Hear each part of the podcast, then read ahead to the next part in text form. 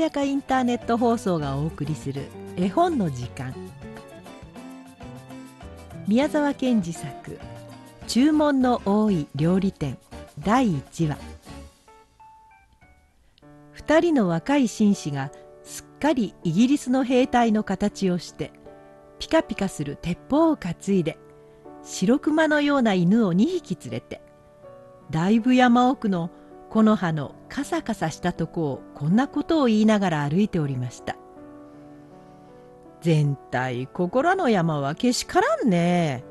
鳥も獣も一匹も嫌がらん。何でも構わないから早くタンタンとやってみたいもんだな。鹿の黄色な横っ腹なんぞに23発お見舞い申したらずいぶん通過だろうね。くるくる回ってそれからドタッと倒れるだろうね。それはだいぶの山奥でした。案内してきた専門の鉄砲撃ちもちょっと孫ついてどこかへ行ってしまったくらいの山奥でした。それにあんまり山がものすごいのでその白熊のような犬が2匹一緒にめまいを起こしてしばらくうなってそれから泡を吐いて死んでしまいました。実に僕は2400円の損害だ。と一人の紳士がその犬のまぶたをちょっと返してみて言いました。僕は2800円の損害だ。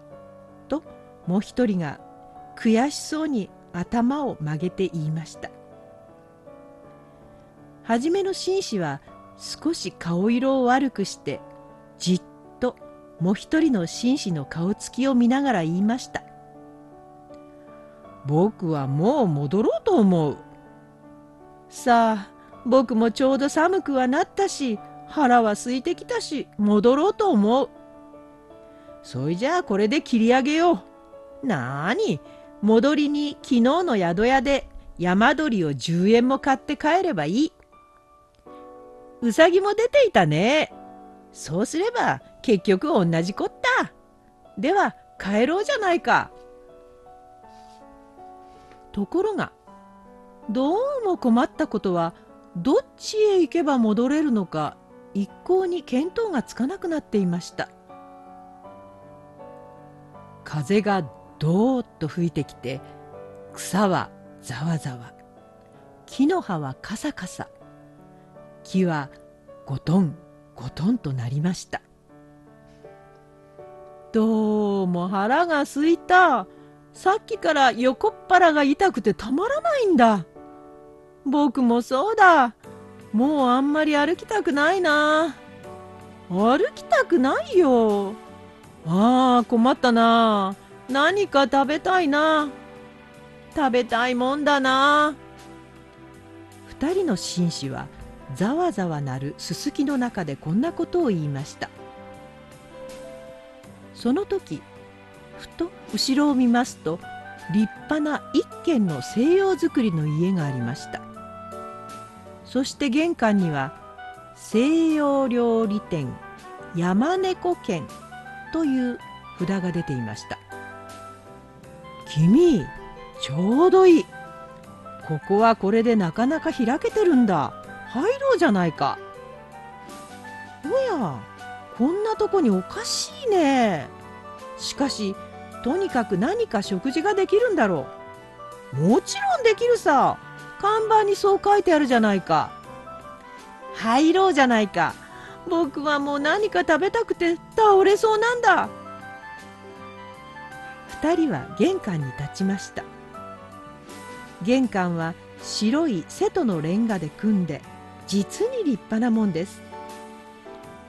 そしてガラスの開き戸が立ってそこに金文字でこう書いてありました「どなたもどうかお入りください」「決してご遠慮はありません」2人はそこでひどく喜んで言いました「こいつはどうだ。やっぱり世の中はうまくできてるね。今日一日難儀したけれど今度はこんないいこともある。このうちは料理店だけれどもただでご馳走するんだぜ。どうもそうらしい。決してご遠慮はありませんというのはその意味だ。二人は通して中へ入りました。そこはすぐ廊下になっていました。そのガラス戸の裏側には金文字でこうなっていました「ことに太ったお方や若いお方は大歓迎いたします」二人は大歓迎というのでもう大喜びです。君僕らは大歓迎に当たっているのだ。僕らは両方兼ねてるから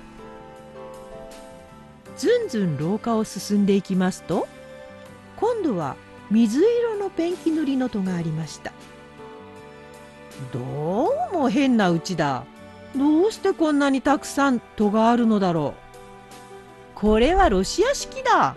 寒いとこや山の中はみんなこうさそして2人はその扉を開けようとしますと上に黄色な字でこう書いてありました。当軒は注文の多い料理店ですからどうかそこはご承知ください。注文の多い料理店第1話をお送りしました。次回をお楽しみに。